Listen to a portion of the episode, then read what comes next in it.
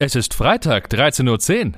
Los geht's mit einer neuen Episode von Mats ab, Vollbart nachgefragt. Der neue Interview-Podcast für den guten Zweck. Von und mit Matze Theo. Vorhang auf für Mats ab!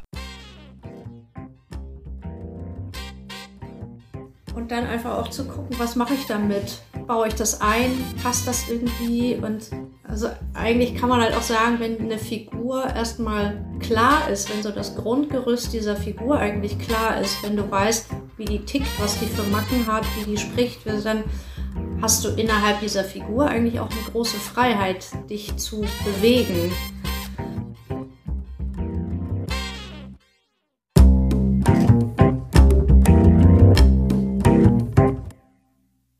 Mats ab, Vollbart nachgefragt ist noch ein neuer Interview-Podcast. Es kommen Leute zu Wort, die Matze Theo, das bin ich. interessant findet und die vorher noch nie die Gelegenheit hatten, ihre spannenden Geschichten zu erzählen. Zehn Fragen? Naja, also fünf. Oh, noch fünf. Ja, also zehn in Summe. Oh, egal. Im Anschluss an das Gespräch verabreden sich beide zu einer guten Tat. Mats ab, Erika die Witt. Lohnt sich. Ist, es jetzt gut oder nicht gut? Doch, doch. Doch, doch. Es lohnt sich. Liebe ZuhörerInnen, habt ihr das gehört? Meine Gästin hat gerade gesagt, es lohnt sich und so soll es auch bleiben. Und so starten wir auch ins Wochenende. Es ist Freitag, 13.10 Uhr und wir starten heute künstlerisch und schauspielerisch und auch noch musikalisch in dieses Wochenende mit der Künstlerin, oder ich muss jetzt ganz viele Kommas verwenden, liebe Susi. Schauspielerin, Theaterschauspielerin, Musicaldarstellerin und Flötenstipendiatin. Block, ich weiß gar nicht mehr. Blockflötenstipendiatin, genau. Blockflöte, Blockflöte. Ja. Also, ich spreche heute mit Susi Banshaft, sehr bekannt aus Funk und Fernsehen und das zu Recht. Und sie hat sich einzigartige Fragen überlegt, ich auch. Und da werden wir so einiges noch zutage holen und darüber sprechen, was alles so passiert ist. Ganz viel ist passiert. Man kennt dich, liebe Susi, aus der RTL-Serie St. Mike. Ja. Ne? Das ist ja auch sehr erfolgreich gewesen. Aus zahlreichen Zürich-Krimis, glaube ich. Genau, Genau, das auch. da bin ich fest Musicals, mit im Team, genau, beim Zürich Genau. Ja. in den großen, in den ganz tollen Hamburger Theatern auch. Wir werden auf einiges, denke ich, drauf eingehen. Also ich sage, ich stelle mal meine Gäste selbst vor. Herzlich willkommen, Susi. Ich freue mich sehr, dass du da bist. Wir Ja. zeichnen heute in Hamburg auf. Tatsächlich. Du auch. Bist du auch in Hamburg? Ich auch. Oh. Naja, ich bin dir quasi zugeschaltet in Hamburg. Oh, ja. Und ähm, ich freue mich sehr, da war ich auch lange nicht, auch nicht virtuell, von daher ja, willkommen in meinem Wohnzimmer. willkommen. Fühl dich wie zu Hause und vielen Dank. Äh, Ich freue mich sehr, in deinem Podcast Gast sein zu dürfen.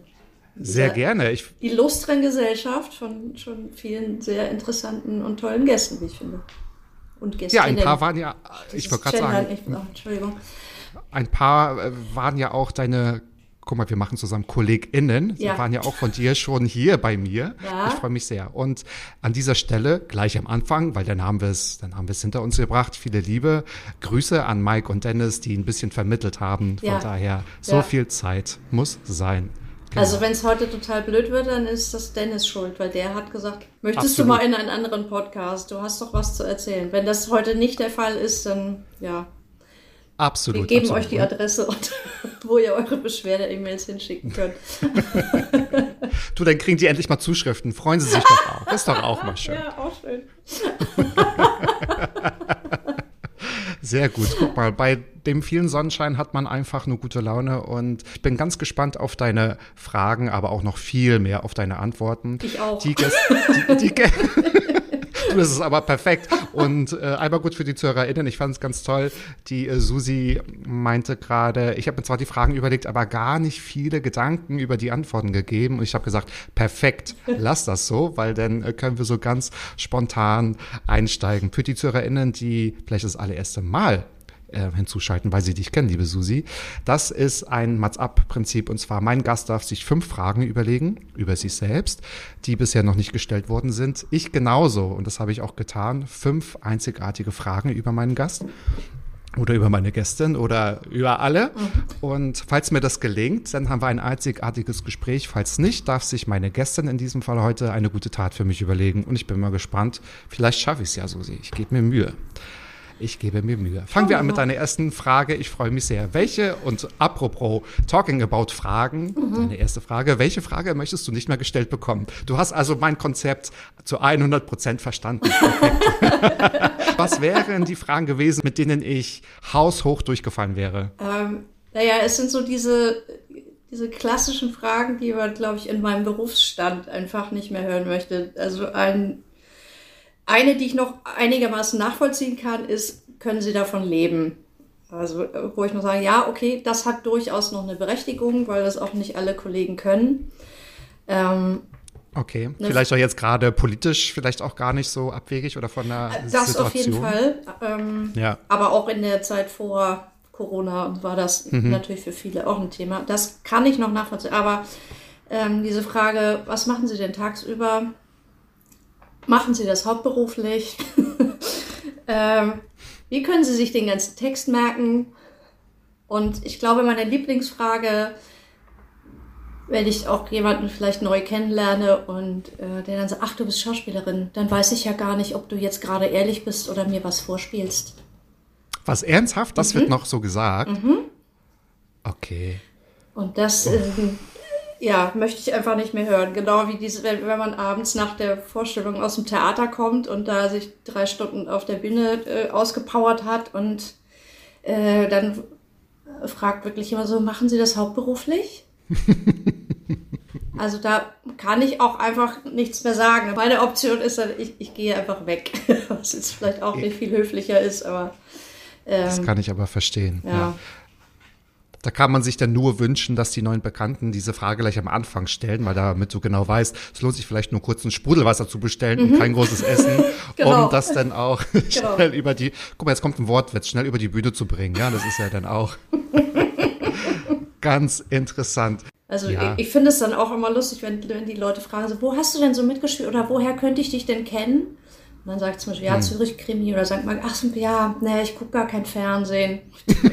das ist auch so eine, so eine Standard-Antwort. Wow. Okay. ja gut, dann ähm, Aber ich könnte mir dann noch vorstellen, dass einige Fragen dich wahrscheinlich trotzdem auch noch mal kalt erwischen oder sehr überraschen, oder? Gibt es noch so Vorurteile, mit denen ihr so konfrontiert seid?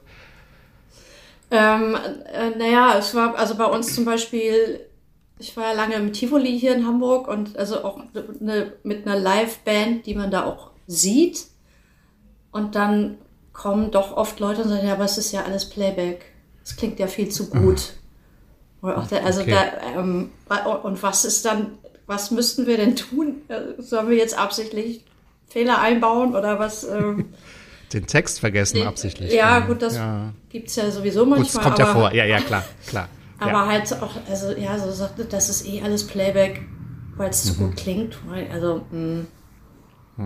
Gut, das könnte man wirklich als Kompliment nehmen. Ja, okay, da merkt man auch, dass, dass die Leute nicht verstanden haben. Es hat ja auch Dennis in meiner Folge damals gesagt, er war ja auch schon zu Gast Ja. und wo er oft gefragt wurde, ist das heute live Genau. oder wer singt denn heute oder die ganz, Gibt's äh, ganz Werbung komischen? Genau. gibt's noch Werbung, genau. Ja. ja. Sehr gut, okay. Also es gibt eine Menge Fragen, nicht nur als Moderatorin, auch neue Bekannte, bitte nicht diese Fragen stellen. Die Susi hat die Nase voll. Deine zweite Frage, schauen wir jetzt mal, jetzt gehen wir mal ein bisschen in das Aufregende vielleicht. Was war denn bisher deine aufregendste Reise? Vielleicht war es sogar deine Geburtstagsreise. Ich habe gehört, vor zwei, drei Jahren, ich weiß gar nicht mehr, wann das war, vor zwei Jahren, hast du eine große Italien-Rundreise gemacht zu deinem Geburtstag. War das die oder kommt noch eine neue Geschichte? Äh, also die war auch sehr, ja, vielleicht nicht so nicht, nicht unbedingt aufregend, die war einfach sehr schön und ich zehre, schön, ich okay. zehre noch sehr von diesen Erinnerungen immer wieder. Toll. Ähm, Sehr schön. Das war wirklich, war zu meinem 50. Geburtstag und das war einfach äh, das Geschenk, das ich mir selbst gemacht habe. Und aber ich glaube, meine bisher aufregendste Reise war, dass ich, wann war das? 1996, glaube ich, habe ich bei einem Radio-Gewinnspiel mitgemacht, das sich über zwei Wochen hinzog und ich musste verschiedene Spielrunden überstehen und äh, der Preis am Ende war eine Reise oder ein Flug mit der Concorde nach New York. Und Die Concorde, stimmt, da gab es ja noch ein Jahr, glaube ich, ne? Ja. ja, und äh, Oder sogar ein zwei. bisschen länger sogar noch. Ja? ja. Ach so, okay. Kann Und ähm, ja, mit der Concorde hin und zurück und ähm, 5000 Mark waren das damals noch, die ich in dieser Zeit ausgeben musste. Und ich durfte noch jemanden mitnehmen. Und das war so ein Trip, wo ich auch dachte, okay, das, vor allem es war dann wirklich nur ein Wochenende, also Samstag hin, von Hamburg nach Paris und dann von Paris ähm, mit der Concorde nach New York da mit einer Stretch-Limo abgeholt, zum Hotel gefahren, direkt Fifth Avenue, Ecke Central Park und dann so, okay, Chopin! Wow. Ja, da habe ich gewonnen. Und das war erstmal, äh, ja, völlig surreal. Was, wie, echt jetzt? Wow. Ich, ich fliege jetzt nach New York, was? Kann ich überhaupt? Warte, ich habe Vorstellung, kann ich tauschen? Aber ja, Stimmt. es hat dann geklappt. Mache ich irgendwas hauptberuflich oder Genau. kann ich einfach nach New York fliegen?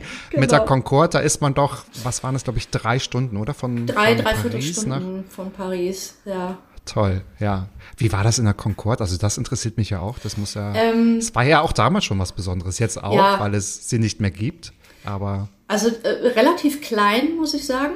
Also es war jetzt eher so vom Platz eher so Economy oder Premium Economy ein bisschen. Economy, stimmt, es war ja sehr klein. Ich glaube, nur Zweierreihen gab's, oder? Genau, und das waren, die hatte halt nur 100 Plätze insgesamt.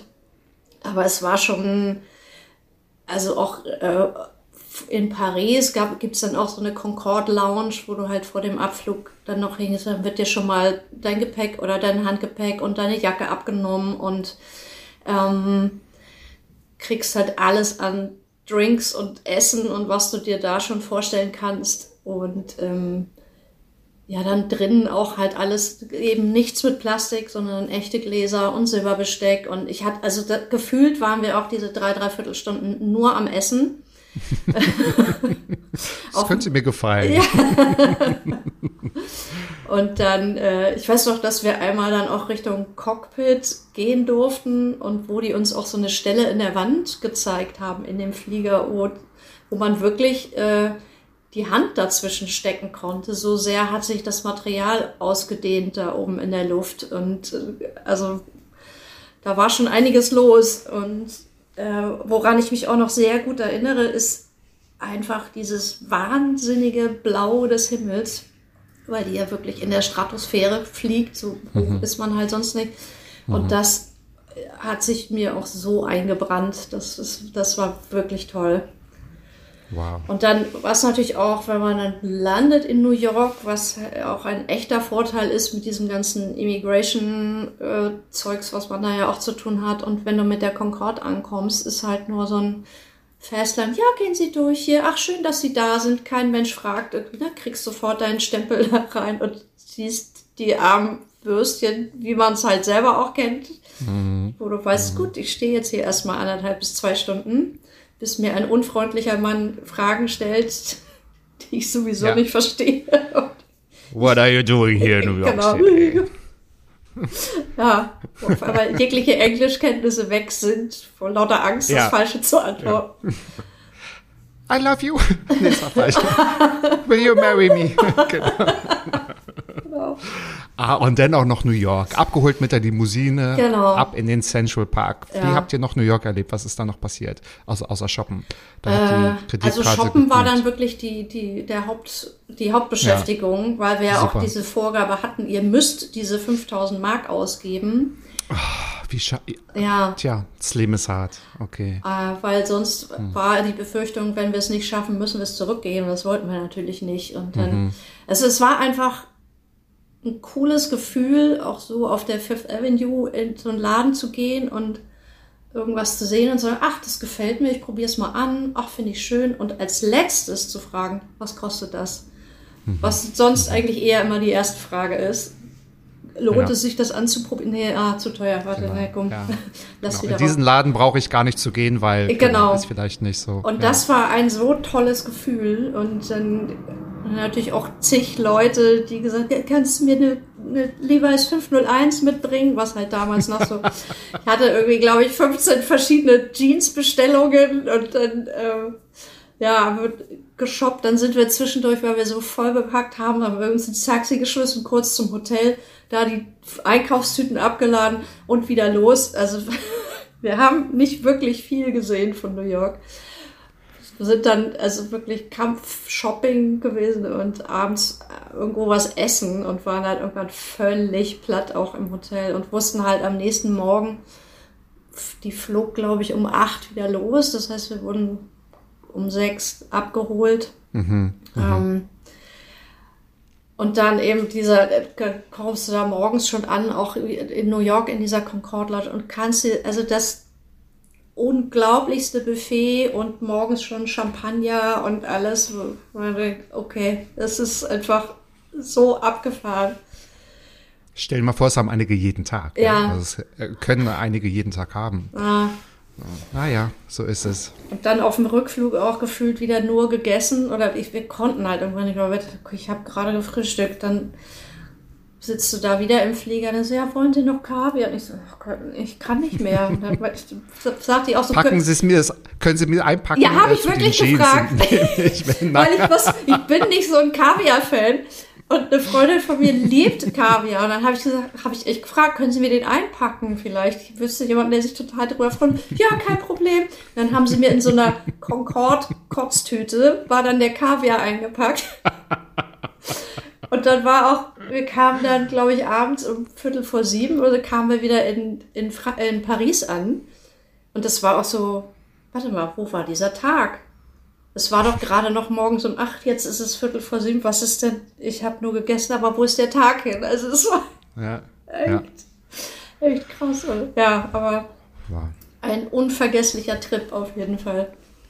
Das kann ich mir vorstellen, weil sowas wird es ja in der Form wahrscheinlich gar nicht mehr geben. Nee. Und ich glaube nicht, dass man für 5000 Euro oder Mark oder was auch immer noch so viel einkaufen kann in New York. Ja. Wahrscheinlich, also jetzt was Klamotten geht, aber sehr, sehr, sehr cool. Und ich bin ich, also der festen Überzeugung, dass deine dritte Frage hoffentlich nichts mit New York zu tun hat. Gibt es denn etwas, liebe Susi, das fragst du dich selbst, was du rückgängig machen könntest, wenn es etwas gäbe? Mhm. Also diese New York-Reise mit Sicherheit nicht. Ähm, äh, die Telefonrechnung beim Radio anzurufen und zu spielen. die Kilo, die Corona-Kilos, das wäre sehr schön. ah, I feel you, ja. Und ja, ähm, ja aber ich glaube, so rückblickend, also ich, ich war in jüngeren Jahren, glaube ich, einfach kein besonders reflektierter Mensch oder ich, also ich habe früher zu Hause nie besonders gut gelernt, äh, gut zu kommunizieren und ähm, ich glaube, so wie bei mir manche Beziehungen zu Ende gegangen sind, da gibt's doch viel, wo ich sage, da habe ich Menschen, glaube ich, sehr unnötig verletzt und wenn ich das rückgängig machen könnte, das wäre auf jeden Fall was, ja, da wäre es wert, nochmal einen Blick drauf zu werfen. Und es gibt so einige einige Fragen, die ich meinem Vater zum Beispiel gerne gestellt hätte, ähm, weil so ein paar Sachen, also weil ich so ein paar Dinge erst nach seinem Tod erfahren habe. Und da, wenn ich sage, so, okay, könnte ich seinen Tod nochmal rückgängig machen, um ihm diese Fragen zu stellen. Was natürlich auch irgendwie sehr, mhm. sehr egoistisch mhm. ist gerade, aber ja. Ich hoffe, dass. Naja, so, und die Stimmung. nein, nein, nein, im Gegenteil. Es darf ja auch mal sehr, sehr, sehr tiefsinnig sein. Du hast doch gesagt, hm, unnötig Menschen verletzt, aber es war wahrscheinlich nicht vorsätzlich. Beschäftigt dich das so, dass du mit den Leuten nochmal in Kontakt treten wollen würdest? Oder ist es wirklich nur der Gedanke, es würde dir jetzt reichen, wenn du damals anders reagiert hättest? Äh, ja, also, also den Drang, die Leute nochmal zu kontaktieren, habe ich nicht, aber einfach für mich zu wissen, ich hätte das besser machen können. Oder ich meine, gut, da gibt es, glaube ich, viele Situationen, wo wir alle sagen können, mit dem Wissen, was Na, ich heute habe, hätte ich mich in absolut. bestimmten Situationen früher anders verhalten. Und für mich ja. ist es zumindest auch etwas, was mich heute ermahnt, dieselben Fehler einfach nicht wiederzumachen. Und klar war das mhm. nicht vorsätzlich damals, aber es war eben so, äh, ja, es war das, was mir möglich war, aber es war eben oft nicht die beste oder fairste Lösung auch unbedingt für mhm. mein Gegenüber. Es ist ja auch sehr spannend und sehr reflektiert, wenn du das sagst, ich würde heute anders reagieren oder hätte ich damals anders reagiert. Wann ist dir dieser Punkt dann bewusst geworden? Ähm, ich glaube, das war so, so, so ein Prozess auch, weil ich dann irgendwann in Therapie gegangen bin und da einfach viel, so viel über mich selbst gelernt habe und über, über meine Muster, über mein Verhalten, auch wo das herkommt und auch ähm, ja, eben da auch mehr und mehr zu begreifen, was, äh, was das eigentlich auch mit anderen Menschen macht, so wie ich mich verhalte und eben auch, äh, ja, ich habe mir, glaube ich, nie wirklich schlimme Vorwürfe gemacht, so dass ich gesagt, ach man, das, das war aber scheiße, was du damals gemacht hast. Ähm, aber eben zu sagen, okay, jetzt weißt du um das, was, was das auch in anderen auslösen kann. Also es sieht einfach wenigstens zu, dass du es in Zukunft anders handhabst und natürlich auch grundsätzlich für mich dann durch die Therapie zu lernen, überhaupt anders zu kommunizieren oder da eben jetzt mal Wege zu lernen, weil ich das eben von zu Hause gar nicht kannte. Bei uns, wir waren halt mhm. eher so ein Haushalt, da wurde über Dinge eben lieber nicht geredet. Mhm. Und mhm. ähm, das dann zu lernen war eine Herausforderung, aber auch wahnsinnig wichtig. Ja es steht und fällt wirklich alles, wenn man sich selbst kennenlernt. Ne? Das merke mhm. ich auch immer wieder und auch bei einigen. Du hast auch gerade gesagt, das Lernen war das. Ich will jetzt gar nicht zu indiskret sein, aber war das kommt es aus der Kindheit? War das das über Gefühle sprechen oder mhm. über, ist es ja? Ja, Gefühle auch, zu sein, wie man sich gerade gefühlt. Auch über Gefühle, also ja. Ja, es wurde auch, ich weiß nicht, oft hatte ich zu Hause auch das Gefühl, da ist gar nicht so ein richtiges Interesse an mir. Also meine Eltern haben auch nie gefragt, hast du eigentlich einen Freund oder irgendwas? Also über sowas und für mich war das dann eben, dass, dass ich gesagt habe, okay, ich da bin ich viel mit meinen Freunden zusammen oder bei anderen Menschen, wo ich mich auch gesehen und gehört fühle und das Gefühl mhm, habe, die haben ja, ein Interesse an mir und nicht nur, dass ich bitte möglichst unkompliziert bin und das mache, was, was meine Eltern sich wünschen. Und ich mache da auch meinen Eltern keinen Vorwurf, weil sie kannten es halt auch nicht anders von zu Hause und haben es ja. halt auch nie gelernt. Aber äh, ja. das ist dann eben ich glaube, irgendwann gibt es im Leben halt den Punkt, wo wir sagen, da muss ich mich entscheiden, mache ich einfach so weiter oder möchte ich das ändern? Und die Wahl haben wir immer. Und für mich war es halt irgendwann an dem Punkt, wo ich dachte, nee, so, es hat auch für mich sowas an der, an der Oberfläche zu schwimmen und so wollte ich mhm. einfach nicht weitermachen, weil das auch, mhm. ich glaube, irgendwann sehr unbefriedigend ist und uns auch unglücklich machen kann. Ja, und dann bist du auch noch Schauspielerin geworden. Wie ist denn das auch zu Hause angekommen? Ja, ich habe damit ja schon relativ früh angefangen. Also ich glaube, wie so viele war es bei mir in der Lehrerin in der Grundschule. Äh, es gibt immer eine Person, die ja, das genau. sieht und fördert, ne? Das ist genau. So, ja. Und wir haben halt immer zum Schuljahresende so kleine Theaterstücke aufgeführt und das hat mir sehr viel Spaß gemacht. Und dann war ich auf einem musischen Gymnasium dann äh, in, in Nürnberg, wo ich ja aufgewachsen bin. Mhm. Und ähm, war dann auch in einem Kinderchor und aus diesem Chor wurden immer die Kinder genommen für den Chor in der Oper und äh, das war für mich einfach so eine Welt, in der ich mich so wohlgefühlt habe. Also das war für mich auch manchmal dieser Ausgleich, wenn ich zu Hause das Gefühl hatte, ah, da sieht mich keiner. Ähm, dann gehe ich dahin und das ist eine andere Welt und da kann ich tun, was ich möchte und ich kann singen und auf der Bühne sein. Also das hat für mich einfach schon sehr früh ja. einfach eine, eine, ein Glücksgefühl ausgelöst und das war wie so ein zweites Zuhause oder manchmal auch das erste. Das also erste, bei mir war ja. auch immer, ja. ich habe das dann später auch, habe so Statisterie gemacht, da auch im Schauspielhaus und auch so mhm. vorm Abi, wenn dann immer das zur Wahl stand, so, du könntest jetzt eine Theaterprobe machen für ein neues Stück oder du gehst in dein Deutsch-LK oder so, dann war immer, okay, ich gehe zur Theaterprobe.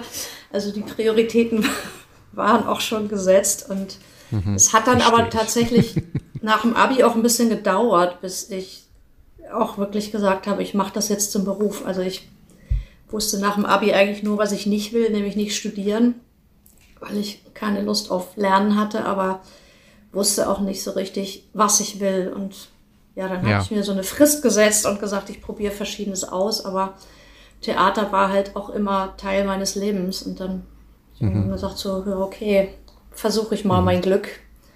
Also es war eine Herzensentscheidung, aber auch eine total unbewusste eigentlich, was mir eben auch erst Jahrzehnte später klar geworden ist, dass ich da wirklich meinem Herzen gefolgt bin.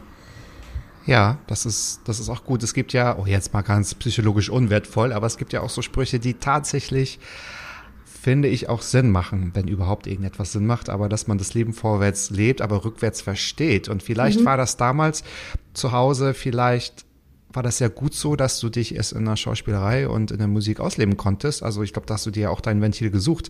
Vielleicht war das auch genau deine Bestimmung und der Erfolg spricht ja für dich. Also du kannst ja, du machst es ja hauptberuflich und kannst davon leben und kannst dir all die Texte merken. Ja. Also wenn das jetzt kein Kreis ist, den wir geschlossen haben, dann weiß ich auch nicht.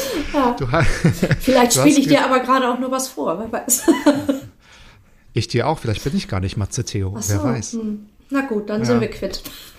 Das, wir sprechen miteinander, ohne miteinander zu sprechen. Ja. Das wär's doch mal, ja. Hier sprechen zwei irgendwelche Computerstimmen, zwei Bots miteinander. Ja. Du hast gerade gesagt, ähm, du musst es natürlich auch jetzt lernen. Viel hast du auch in deinem Beruf, denke ich, gelernt, aber lernen über Gefühle zu sprechen, vielleicht auch anders zu kommunizieren. Deine vierte Frage.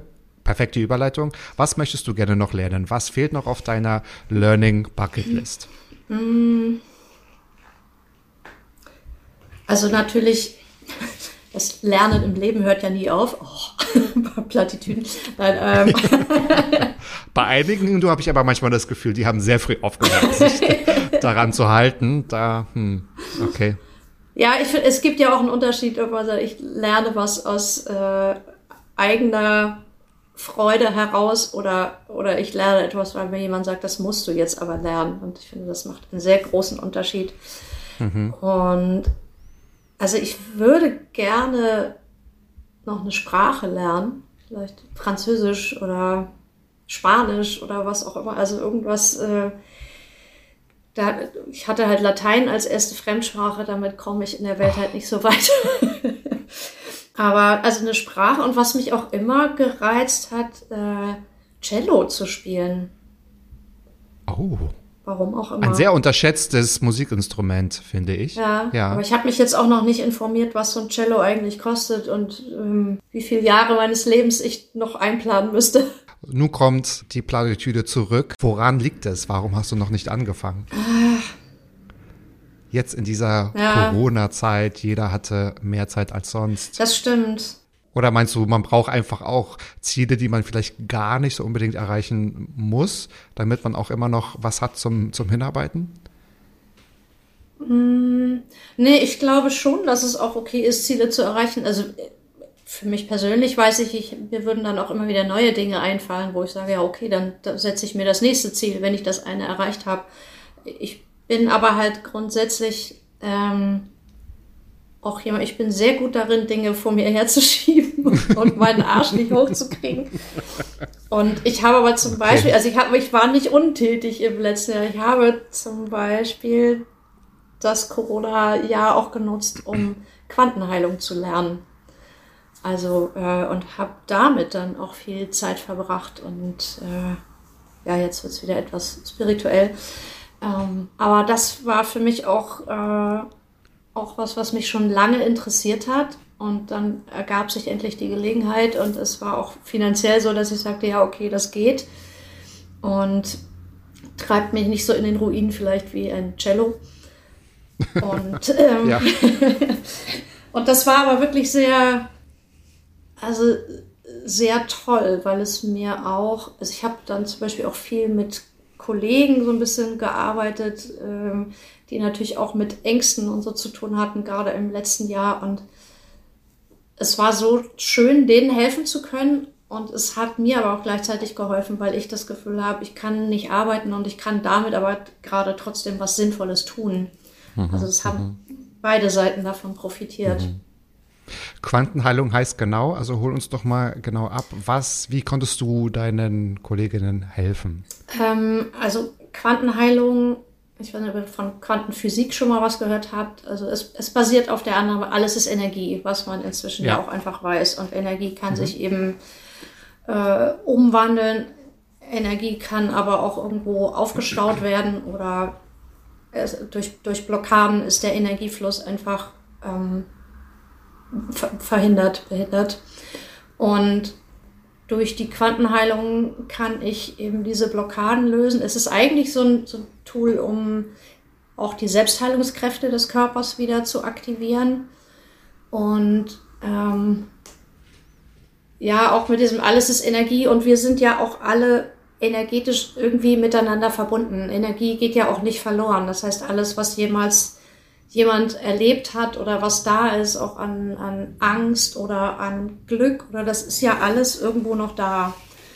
Und durch die Quantenheilung kann ich mich quasi an dieses Feld andocken und eben gucken, was bei der Person gerade gerade los ist. Ich kann aber auch rein, rein körperliche Sachen, zum Beispiel, wenn ich jetzt mal sage, ich habe hier immer Schmerzen in der Schulter, kann ich das natürlich auch rein körperlich behandeln. Aber das Tolle, finde ich, an der Quantenheilung ist, dass ich auch immer gucke, was die Ursache dahinter ist. Also hat so ein bisschen Anklänge auch von der Psychosomatik zu sagen, wenn im Körper halt irgendwas ist, dann ist es eigentlich immer so ein Ausdruck der Seele, die sagt so, ey, hallo, guck mal hier hin, hier läuft was nicht rund und ähm, ja, da kann ich dann einfach unterstützen und helfen und ähm, bestimmte unterstützende Dinge auch äh, quasi in dem Menschen so ein bisschen installieren oder aktivieren. Und natürlich ist es aber auch immer so, dass der andere in die Selbstverantwortung kommen muss. Also wenn ich dann sage, okay, ich sag dir jetzt mal, wo deine Angst herkommt oder wo, weiß ich nicht, dein Übergewicht herkommt und ähm, wenn dann die Person aber einfach so weitermacht wie bisher, kannst du davon ausgehen, dass sich das Problem halt auch nicht äh, auflösen wird, weil es natürlich immer wieder Futter kriegt. Also es ist auch so ein bisschen Hand in Hand arbeiten, aber mhm. ja, mhm. es ist sehr, sehr faszinierend und ich war auch wirklich selber ja. zum Teil sehr überrascht, äh, was da so an Informationen zum Teil auch kommt und ähm, ist natürlich, du musst den Verstand total ausschalten. Äh, auch dieses ja komm, das denkst du dir jetzt aus oder das kann doch jetzt nicht sein. Und dann spreche ich aber Dinge aus und mein Gegenüber kann total was damit anfangen. Und das ist war auch manchmal so, mhm. okay, alles klar. Also es ist mhm. sehr faszinierend. Jetzt kann ich dir noch eine Stunde zuhören. Vielleicht müssen wir darüber eine extra Folge machen, weil ich äh, denke jetzt gar nicht mehr an Französisch oder Cello, weil okay. das ist natürlich die spannende Sache überhaupt, ne? Die spannendste Sache. Ja. Super spannend und weil es auch, glaube ich, nicht alltäglich ist. Was macht dich glücklich? Ist deine fünfte Frage, ja. die nicht hätte besser passen können. Also Quantenheilung auf jeden Fall oder eben dieses dieses Gefühl, Menschen helfen zu können, finde ich sehr beglückend. Also ich glaube, Glück ist für mich generell einfach nicht so ein, es ist kein Dauerzustand. Es sind ganz oft so kleine Momente und da gibt es bei mir so viel. Also ich freue mich so, ich weiß, gestern gab es so Momente, wo, wo ich die erste Biene auf dem Balkon bei mir an den Blumen gesehen habe, die sich da satt ist. Und ich war so, oh toll, oh toll. Das ist zum das Beispiel hatte ich heute Morgen. Das hatte ich heute Morgen, genau Ach, das schön. Ja, super. Und das, ja. das sind so Momente, dass, also sowieso für, für, für Tiere oder Natur, da geht auch mein Herz auf. Und manchmal sind es Dinge, wenn ich auf Reisen bin. Also ich liebe das auch, einfach neue Orte kennenzulernen. Und ich, ich weiß zum Beispiel, wir waren einmal, war ich mit meinem Freund, waren wir in Irland. Also ich bin eh große mhm. Irland-Liebhaberin. Und ähm, wir haben einen kleinen Ausflug gemacht und kamen dann an bei so einer Abbey und ich, wir stiegen da aus und ich guckte das an und die liegt halt an so einem, an so einem See und äh, dahinter so Berge und es war halt im Herbst, das Laub war in den schönsten Farben und ich stieg aus und ich musste weinen, weil es so schön war und ich dachte, das ist, also diese Welt kann so wunderbar sein und mhm. Mhm. da bin ich dann so dankbar, das sehen zu dürfen. Und also das ist zum Beispiel auch so ein Moment, wo ich total glücklich bin. Und manchmal aber auch nach, äh, nach einem tollen Gespräch. Oder äh, ich kann mich auch total über leckeres Essen freuen. Oder wenn es einfach für meinen Gaumen auch ja. mal wieder sowas, ja, ja, sowas Neues ist und so eine, äh, ich weiß nicht, wenn so alles an Geschmack irgendwie zusammenpasst und, und ich die, die Liebe merke, auch die jemand da reingesteckt hat. Und wenn ich das einfach schmecke, dann kann ich auch sitzen und, und da sage, oh, ist das toll, ist das, das ist so, ist das lecker, ich möchte nie wieder aufhören, das zu essen. Und äh, ja, auch das macht mich glücklich. Und auch äh, mein Beruf, ja, also ich merke halt auch, dass mir das ganz viel Kraft und Freude gibt und wenn einfach alles passt, wenn du in einem tollen Team arbeitest und äh, ja, da eine gute Energie ist und das sind für mich auch ganz oft so glückliche Momente. Ja, ich glaube, ich könnte ewig weitermachen. Aber das ist total schön, was du sagst, weil das sind ja die Sachen, die dich auch gerade begleiten. Und das sind ja auch die alltäglichen Sachen. Es ist auch schön, dass dich auch sowas glücklich macht. Und manchmal sind es ja wirklich nur nicht die kleinen Dinge, aber die quasi um uns herum sind. Mhm. Also es geht ja auch nur um Wahrnehmung. Viele steigen auch irgendwo aus und nimmt die Natur vielleicht gar nicht wahr. Und wenn man auch einfach mal stehen bleibt und innehält, dann äh, gibt ja da ganz, ganz, ganz viele Sachen, die einen glücklich machen. Und das mit dem Essen kann ich verstehen. Mir fehlt auch manchmal wirklich diese kulinarische Ekstase, wenn man mit Freunden im Restaurant ist, was Neues ausprobiert und das wirklich wertschätzen kann, wenn vor einem was ganz Tolles einfach liegt. Ja. ja? Und äh, man sitzt da und man, also ich kann es auch zelebrieren. Ich kann davon noch zum Beispiel lange zehren. Mhm. Also nicht nicht nur vom Essen selbst, ich habe irgendwann natürlich wieder Hunger, ja. aber von dem, er von dem Erlebnis, ja. wenn es dazu noch einen guten Wein gibt oder was auch immer, das ist total schön. Also ja. Also es gibt ganz viele Dinge, die dir glücklich machen, das freut uns sehr und äh, ich denke, da wird noch ganz, ganz viel passieren. Du hast jetzt den einfachen Teil eigentlich überstanden, weil du hast dir die Antworten zu deinen Fragen gegeben. Okay. Jetzt wollen wir noch mal eine Schippe drauflegen und jetzt bin ich mal gespannt auf deine Antworten. Äh, ich muss jetzt Fragen. los. Hatte ich das? Ich habe jetzt. Äh ja, na du, ich habe dir das. Äh, wir haben vorhin schon offline über Bestechungsgeld gesprochen. äh, treibt mir den Preis nicht in die Höhe, liebe Susi. Na gut. Meine erste, vielleicht äh, gibt es auch nur ganz kurze Antworten. Mal schauen. Ich habe mir Mühe gegeben. Ja, nein, Meine erste, Nee, ich habe, nein, ich stelle nie geschlossene Fragen. Okay. Nie geschlossene Fragen. Meine erste Frage, inwieweit hat sich das Vorbereiten auf eine Rolle in Zeiten von Corona verändert? Falls es es ist, wie gesagt, ich habe versucht, komplizierte, aber einzigartige Fragen zu stellen. Das Vorbereiten auf eine Rolle, also das Vorbereiten an sich hat sich gar nicht ähm, so verändert. Also wenn man denn überhaupt eine Rolle hat in Corona. ähm, ja, okay. Nein, aber was jetzt, äh, was ich zum Beispiel sagen kann beim, beim Drehen oder es ist, es sind dann eher die Umstände.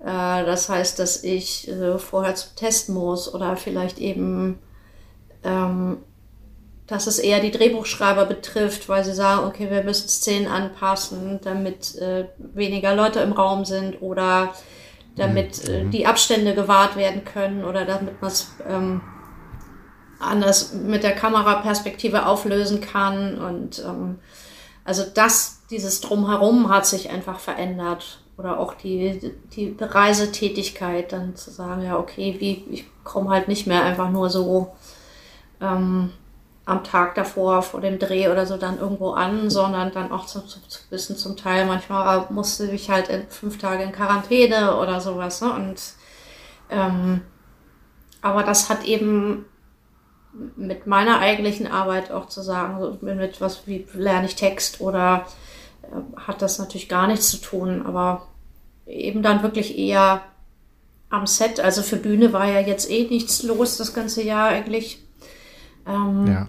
Und Proben auch nicht? Oder ist das, also nee, also wurde für, alles erstmal. Für mich nicht, weil irgendwie letztes Jahr ging Theater ging dann irgendwie auch viel zu Ende. Dann ich hätte im, ja, im Winter ja, ja. nochmal Weihnachtsmärchen gespielt, was aber auch nicht stattfand. Aber Klar, da hat sich natürlich dann auch für eher für die Leute, die sich Konzept überlegen müssen und sagen, okay, wie, was können wir denn überhaupt auf die Bühne bringen, äh, wenn da vier Leute sind, die aber dann auch den nötigen Abstand haben müssen. Also äh, da ging es eher um sowas im, auf Theaterbühnen und wie gesagt, beim Drehen ist es halt, man sagt, na klar, alle immer irgendwie mit Maske, ähm, solange es geht und mhm. nur die nötigsten Leute wirklich mit im Raum, alle anderen wie bitte draußen. Also es waren eher solche logistischen mhm. Dinge und eben ja viel testen und sowas. Ja. Das also, dass geändert. nur die Personen, die auch wirklich die sind im Raum sind, klingt ja auch irgendwie logisch. Aber eine große Veränderung zu den Vorbereitungen hast du jetzt nicht gesehen. Für mich bezüglich, persönlich, äh, nee, nicht. Also außer, dass Okay. ich halt nochmal vorher zum Test musste oder so. Aber ja, gut, das. Okay. Immerhin. Ja. Es äh, war ein Versuch äh, wert, aber mich hat's einfach interessiert, weil diese Insights bekommt man natürlich nur von euch. Ja, das ist natürlich Ja. dann auch spannend zu fragen. Meine zweite Frage ist, du hast im Interview, glaube ich, mit Mike und Dennis mal gesagt, unter TheaterschauspielerInnen herrscht eine ganz andere Art so der Arbeitsmoral, weil man ja auch ganz anders interagieren muss auf der Bühne. Ist deiner Meinung nach, ist es einfacher als Theaterschauspielerin beim Theater und ähm, im TV zu arbeiten oder als nicht ausgebildeter Schauspieler im TV oder im Theater beruflich Fuß zu fassen? Was wäre einfacher? Also beim, beim TV habe ich das Gefühl, da ist es nicht so wichtig, wo jemand herkommt, wo er, wo er eine Ausbildung gemacht hat, ob er eine hat. Äh, da ist mehr Raum, glaube ich, für Quereinsteiger oder für Leute, die es einfach mal versuchen. Das ist beim Theater ein bisschen schwieriger. Also es kommt auch immer auf die Theater an, finde ich. Aber ich meine, es war zum Beispiel bei mir auch mit, ich habe ja eine Musical-Ausbildung und das ist ja in Deutschland immer noch sehr stark getrennt, auch dieses äh, U und E. Und ähm, also ich weiß, ich hätte zum Beispiel damals mit meinem Abschluss, ich hätte an einem Thalia-Theater oder so, hätte ich noch nicht mal ein Vorsprechen gekriegt, weil ich nicht von einer Schauspielschule komme, sondern von einer Musicalschule und da sind auf jeden Fall noch viele Vorurteile ähm, in, im Raum. Das noch mal ein bisschen auf die andere Frage zu kommen mit den Vorurteilen vielleicht. Ähm, Ja. aber ja, ich glaube, es ist leichter durchaus, also Vorsprechen oder ein Vorsingen zu bekommen an einem Theater, wenn du eine Ausbildung hast. Ob nun an einer privaten Schule oder an einer staatlichen. Und wie gesagt, auch da ist es eben nochmal ein Unterschied, ob es sind es reine Sprechtheaterhäuser oder ist es auch äh, ist es äh, für ein Musical. Und ich glaube, so langsam verändert sich das ein bisschen, dass Musical halt, äh, dass diese Vielseitigkeit auch langsam als was Positives gesehen wird und nicht mehr als diese Sachen, naja gut, die können drei Sachen, da können sie ja wohl nichts richtig. Ähm, und, dann- Also ich hatte das früher, hatte das früher oft, wenn ich mal so Castings hatte oder dass ich immer wirklich überlegt habe, für was ist denn das? Sage ich da jetzt, dass ich von der Musical-Schule komme? Ist das eher ein Nachteil oder kann es mir eigentlich gerade auch äh, was nutzen? Und äh, da Verstehe. und das ja. habe ich mir halt auch abgewöhnt in den letzten Jahren, Ja. aber das war früher auf jeden Fall Thema. Ja, obwohl das ja eigentlich das amerikanische Modell ist, ne? Weil da ist ja die, diese Dreifachausbildung, das haben ja so viele gemacht. Ja. Viele haben davor noch gemodelt, es kommt noch dazu. Ja. Aber dann ist es wirklich Tanz, Schauspiel und Gesang, ja? Ja. Ja. Ja, auch von klein auf. Und aber es hat einen ganz anderen Stellenwert bei denen. ja. Und auch wenn da, weiß ich nicht, ein, Total, total. Also wird es als Mehrwert gesehen, dass man Ja. die drei Sachen äh, beherrscht Ja. und das sieht man auch bei einigen und das schließt sich da nicht aus. Also man ist immer hier so hier überrascht, wenn große Actiondarsteller, also dass sie eigentlich auch Tänzer und Sänger sind, Mhm. das traut man denen irgendwie gar nicht zu, aber das ist halt diese Grundausbildung äh, an den meisten Schulen tatsächlich auch drüben in den Staaten. Ja. Ich weiß gar nicht, ob meine dritte Frage so einzigartig ist, aber das hat mich auf jeden Fall auch interessiert. Wie kann man denn seine Rolle am besten entwickeln? Im Musical, im Theater und im TV. Was sind so die meisten Unterschiede? Weil ich kann dir mal kurz erklären, warum ich auf diesen Gedanken gekommen bin. Ich weiß gar nicht, was, was vielleicht am besten ist. Also wenn man, ich kann mir vorstellen, äh, beim Musical hast du eine Rolle, da ist genau inszeniert und choreografiert, was auf der Bühne passiert. Die Songs stehen. Das heißt, da ist, da ist man ja relativ unflexibel, wenn es darum geht, eine Rolle noch weiter zu entwickeln. Im TV ist es vielleicht nochmal was anderes. Im Theater eventuell, äh, eventuell auch, wenn man das im Monat 16 Mal oder so äh, macht. Ähm, wie sind da die Unterschiede? Wie entwickelt man eine Rolle am besten? Also ich meine, jetzt bei Theater oder Musical ist es natürlich auch so, dass du durch diesen Probenprozess, der ja relativ lange ist, also sag mal vier bis sechs Wochen, wenn man so ein neues Stück erarbeitet, äh, da hast du natürlich im Idealfall schon die Möglichkeit, auch verschiedene Dinge auszuprobieren. Was natürlich meine Arbeit ist vorher für mich, oder dann eben zum Teil auch mit der Regie ähm, ist zu gucken, so was muss ich denn wissen über diese Figur? Also ne, was hat die für ein, für ein Background, was hat die für eine Vita, wo kommt die her, wo will sie hin, so ungefähr. Ähm, da gibt's aber, glaube ich, auch je nach Veranlagung unterschiedliche ähm, Rangehensweisen oder zu sagen, so wie sehr gehe ich da in die Tiefe. Also ich bin da zum Beispiel eher jemand, der sagt, naja, ich gehe jetzt mal dahin, ich weiß grob, aber irgendwie habe mir jetzt über so Wahnsinnsdetails jetzt keinen Kopf gemacht. Ich gucke einfach mal, was entsteht. Und ich kenne aber auch Kollegen, die sich, äh, weiß ich, die Wand vollkleistern mit Post-its und äh, hier, das ist äh, der, ja, aber der Vater von kam dann und das hat den Einfluss und die kennen sich und die sind sich da schon mal begegnet. Also die da wirklich so ein, die ganze Wand voll haben und mit wo ich denke so, okay, nee, das wäre mir schon zu viel. Aber da hat eben jeder seinen Weg. Und wie gesagt, in so einem Probenprozess kannst du halt viel ausprobieren und natürlich ist, äh, wenn es jetzt nicht gerade ein, ein Personenstück ist, ist es ja auch immer das, was dein Gegenüber dir da noch mit reinbringt. Ja. Was ich aber zum Beispiel auch gerade halt den spannenden Aspekt finde. Und auch zu, wir sind ja alle nicht jeden Tag gleich drauf und wir sind keine Maschinen, Gott sei Dank.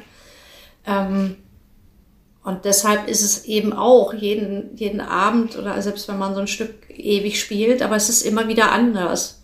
Was einfach aber auch eine, eine Wachheit von mir verlangt, auf der Bühne zu sehen, so, hm, was nehme ich denn wahr vom Kollegen und auch mit dem, so, wie bin ich denn heute drauf?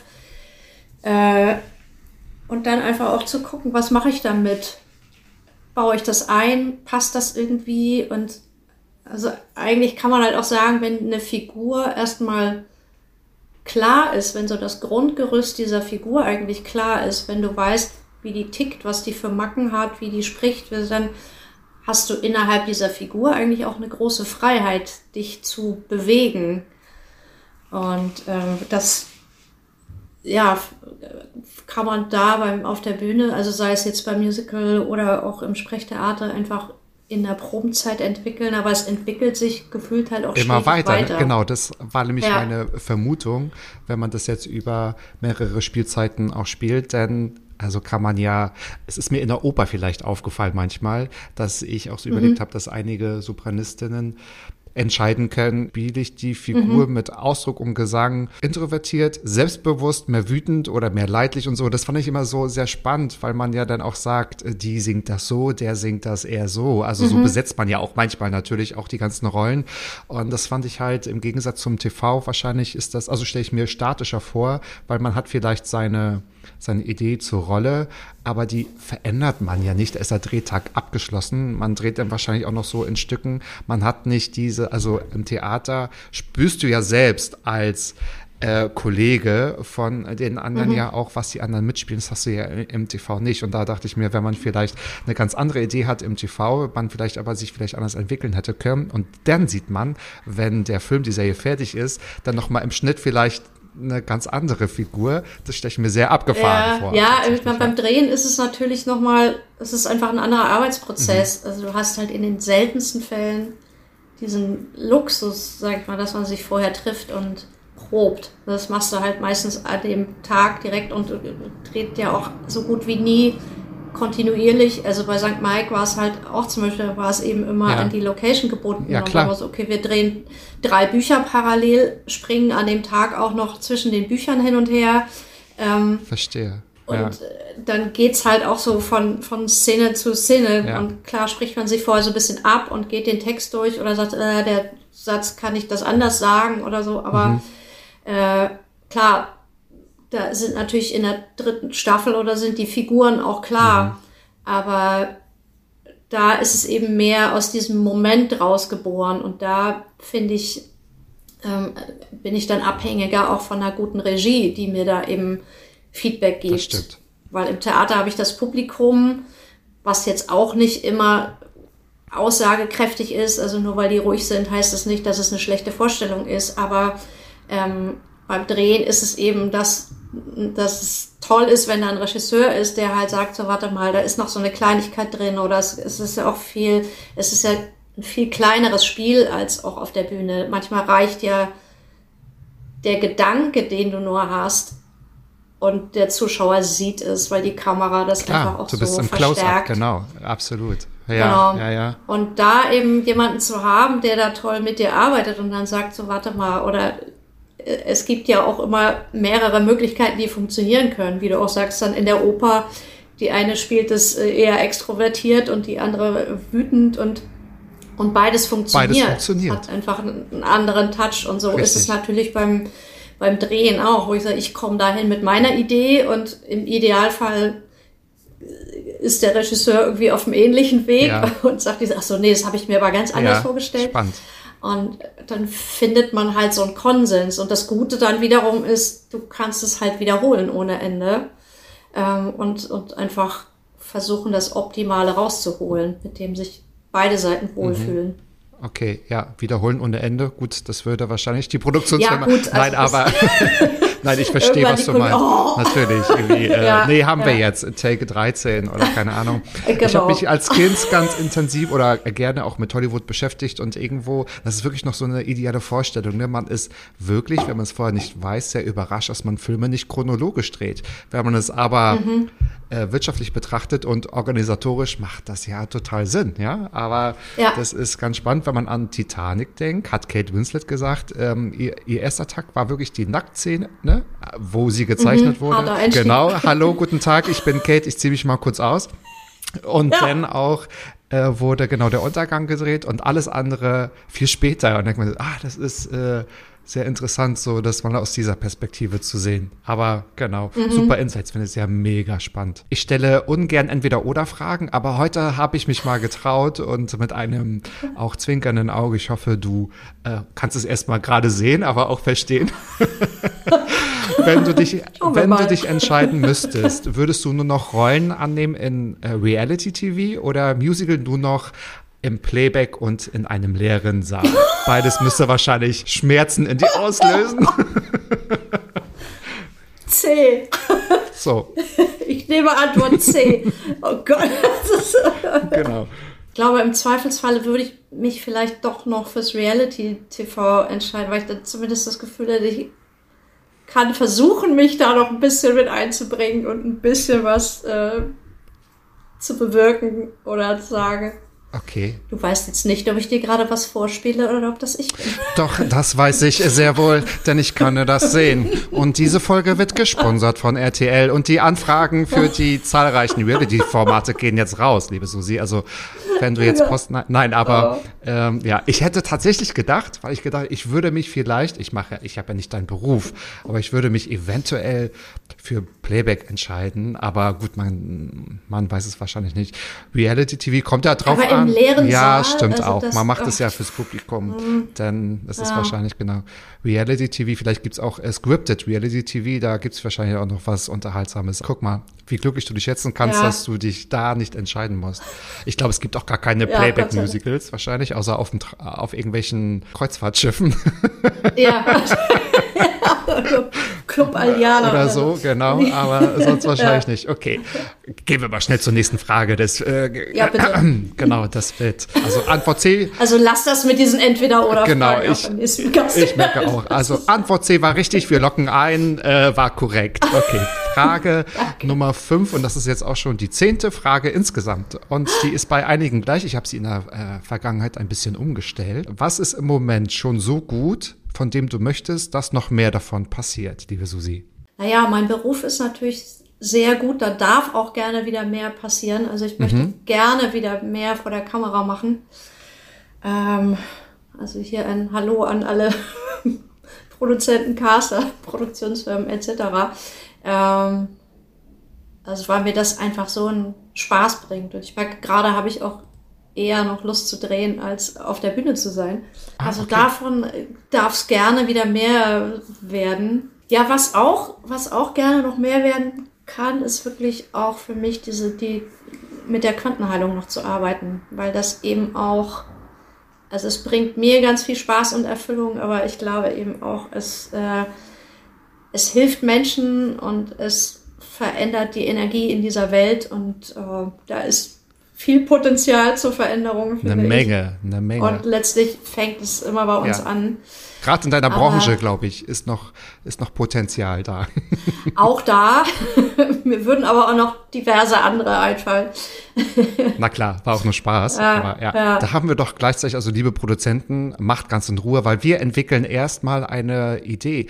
Wir, wir entwickeln ein Reality-Format für Mhm. dich, dass du mit einer Quantenheilung Ex-Musical-Darsteller äh, heilst, die vor leeren Seelen äh, nicht live sehen konnten. Genau, die jetzt nur noch Playback-Musicals machen dürfen oder aus oder zum Reality-TV gehen mussten, um zu überleben. Ja, Ja, ja, Ja. sehr gut, sehr gut. also mein Traum, den ich, ich, ich weiß nicht, habe ich glaube ich schon vor 15 Jahren mal in mein Was wünsche ich mir für die Zukunft Tagebuch geschrieben, ist, und vielleicht passiert es irgendwann, es war immer so, ein, so eine Art spirituelles Reisemagazin zu moderieren. Oder wo ich dann eben auch sage, so, ich fahre jetzt mal zu irgendwelchen schamanischen Kraftorten oder äh, mache da irgendeine Einweihungszeremonie und mache das alles mit und berichte aus meiner ganz subjektiven Perspektive davon. Und was macht das mit mir und Aha, das für wen könnte das spannend. was sein? Ja, Und dann bin ich vielleicht mal irgendwie zwei Wochen in einem tibetischen Schweigekloster oder so und darüber eben ganz subjektiv zu berichten und zu sagen, so guck mal, da gibt's das, da könnt ihr das machen. Mit mir hat es das gemacht oder für die und die Leute ist es vielleicht gar nichts oder für, die ist es genau das Richtige.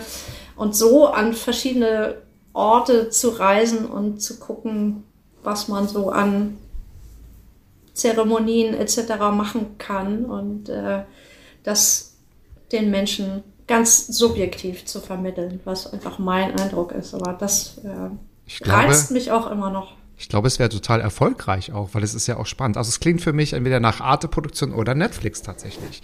Nach einem Ja. Netflix-Original. Nee, aber das ist auch total spannend, so wie, wie man das ja auch macht über gewisse Küchen. Ja, ich hatte ein, es gibt bei Netflix eine Serie, auch äh, Gwyneth Paltrow hat sowas ähnliches gemacht, auch mit, die hat ja auch dann so ein Team und die haben halt auch immer so in, äh, mit ein paar Leuten aus dem Team haben die verschiedene Ja. Sachen ausprobiert. Also auch mit, also die bei, bei Wim Hof, dieser, ich weiß nicht, ob du den kennst, mit diesem kalt duschen und der, der so viel mit Kälte und Atmung arbeitet und andere, die unter Anleitung irgendwelche halluzinogenen Pilze genommen haben und die dann eben auch darüber berichten und was das mit denen macht. Und das geht so ein bisschen in die Richtung, finde ich. Also ich würde auf jeden Fall einschalten. das freut mich. Liebe Susi, ist es mir gelungen, dir einzigartige Fragen zu stellen? Das ist natürlich die Frage, die mich jetzt auch am meisten interessiert. Habe ich es geschafft oder nicht? Ja, also bei der einen, bei der einen Frage mit der Vorbereitung, so zur, wie sich das verändert hat, mit der, die hat mich so ein, also würde ich mal sagen, wurde mir eine Abwandlung jetzt schon mal gestellt. Wer war mit es? dem, äh, na, rate mal. Wer war der andere Person? Podcast, bei dem ich zu Gast war. Schade. Ich war da ja zweimal, deshalb hast du wahrscheinlich nur eine Folge gehört, ne? Du, mein Team hat nicht die ganze Zeit, äh, sich den ganzen Tag mit äh, Podcast-Folgen die Nächte um die Ohren zu schlagen. Aber ich, ich kann nicht verstehen, also habe ich es nicht geschafft. Sehr, sehr gerne. Das ist ja überhaupt nicht schlimm. Du darfst dir für mich eine gute Tat ausdenken. Das habe ich jetzt natürlich auch ein bisschen provoziert. Also ich hätte ja auch gnädig sein können und sagen, nein, das war. Und ich vertraue dir. Guck mal, ne? Was, Ja. was bin ich für ein herzensguter Mensch, ja. Ja, wie gesagt, es war so in Abwandlung. Aber es ist so, also meine gute Tat ist auch, ähm, ist auch letztlich was, was sich, glaube ich, für dich auch wieder auszahlen wird, weil das ist, das ist wie so ein Samen, den du siehst und du kannst dann aber auch da, dafür ernten. Ich dachte mir, ähm, du könntest in der nächsten Woche einfach mal, egal wo du so hingehst, ob im Supermarkt oder im Park oder ich weiß nicht, was du so vorhast, ähm, immer mal irgendwo kleine 50-Cent-Stücke deponieren, die jemand finden kann und worüber er sich dann freut. Das ist ja interessant. Okay, weil ich habe letztens gerade auf der Straße 10 Cent gefunden und ich habe mich gefreut. Ich habe mich Mhm. wirklich gefreut, okay. Und du kannst dieses Glück quasi aussehen, Ah, indem du okay. das deponierst und weißt, okay, da wird irgendwann jemand kommen, der sich darüber freut. Münzen oder Scheine? Das habe ich jetzt nicht ganz verstanden. 50-Euro-Scheine bitte. Okay, ja, okay, weil ich habe ich hab keine. Münzen im Haus. Ich muss die Scheine nehmen. Ist das in Ordnung? Ja? ja, ja, okay. Ah, ja. Da drücke ich mal ein Auge zu. Okay, das mache ich. Ich habe hier so einen ganz kleinen schnuckeligen Park und ich glaube, da kann ich es tatsächlich mal tun. Ja, sehr gerne. Liebe Susi, da sind mir die 50 Cent und noch ein paar mehr auf jeden Fall wert. Was noch viel wertvoller war, war wirklich dieses einzigartige Gespräch. Ich habe eine Menge gelernt. Es hat mir eine, also sehr viel Freude, sehr viel Spaß gemacht und ähm, ich freue mich wirklich sehr, dass du meine Gästin gewesen bist heute, diese Woche. Ja, ich freue mich auch. Also ich fand, dass die Zeit ist verflogen wie nichts. Ja, das stimmt allerdings. Äh, Zwischendurch dachte ich nur, so, ach scheiße, ich rede so viel, aber gut, ist ja auch ein Interview-Podcast. Darf das vielleicht auch sein. Wir haben doch Zeit. Dafür ist dieser Podcast da.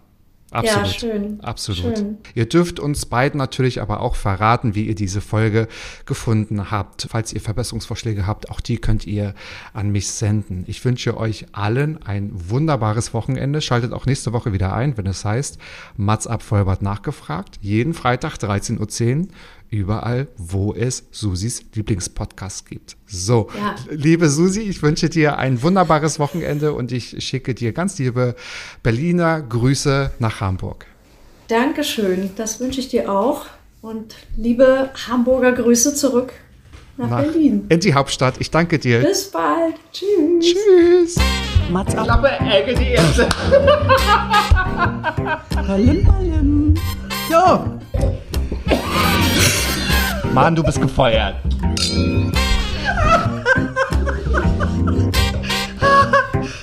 ich war noch in der Probezeit. Mats ab.